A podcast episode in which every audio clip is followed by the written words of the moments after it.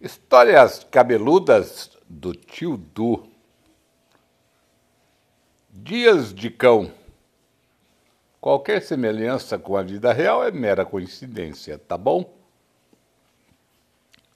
Depois de velho, aprendemos que algumas pessoas nos tratam com casca e tudo. E ainda querem carinho, que sejamos calmos, bonzinhos e bonitinhos. Fácil, né? Até parece mesmo. Mas não é. Todos têm razão, menos você. Você é o cão chupando manga. Nunca vi um. Deve ser um horror. E o pior é que lá em casa, quando brigo com a mulher, ou a filha, ou a cachorra, são sempre três a enfrentar.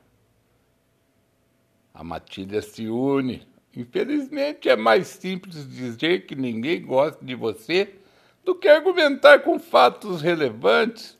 Bem mais simples ainda evocar seu passado para ilustrar seu procurar o seu futuro.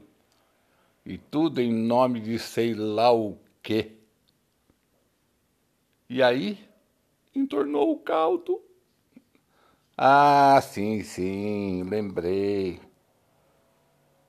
foi o vai se fuder ou cala a boca, pirralha, ou ainda o fica quieta, cachorra. Para cachorra mesmo, tá? Animal de estimação. eu falei, eu tenho certeza que eu falei. Depois dos coices que levei, é lógico que eu falei, uai. Mas espera aí, e eu? Por que tenho que ficar calado e engolir a raiva? Diz aí para mim eu trabalho o dia todo, me estresso no trânsito, tomo chuva para comprar pão na padaria, faço minha parte nesse latifúndio. Mas parece incrível, sempre tem alguma coisa que eu fiz de errado, não é possível. Se tiro o lixo que estava no quintal, levo chumbo, porque não tirei o da lixeira lá do fundo, que é o lixo dos cachorros.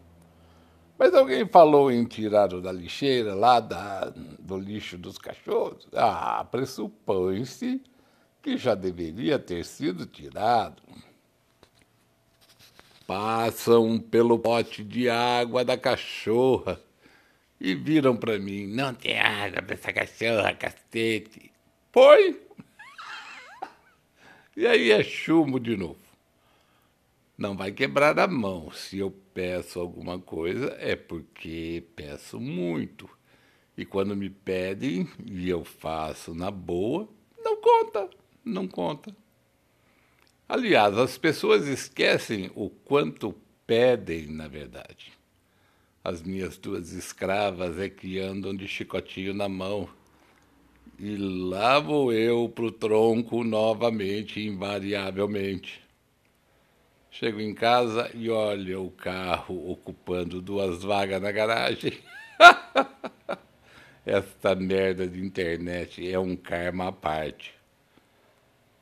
Quando entro nela, é exatamente na hora de prestar atenção a algum assunto aleatório ou um comentário esdrúxulo ou um assunto muito desinteressante e sou eu que não dou a mínima entendeu?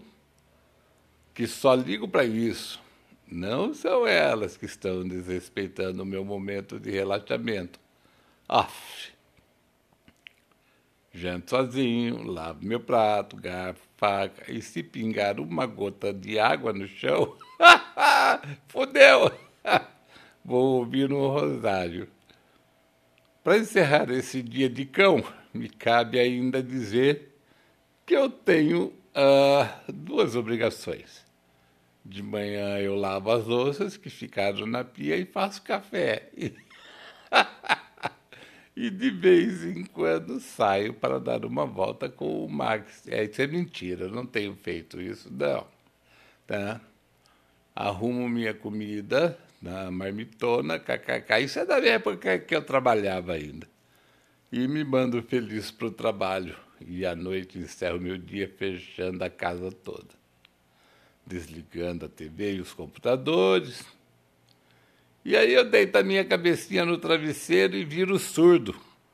Haja Deus. Fiz cursinho para guru, mas até hoje não me enviaram a bolinha de cristal. Ô, oh, dureza tentar adivinhar as coisas sem ela. Histórias cabeludas do tio Du. Ah, meu filho, minha filha, vai curtir aí.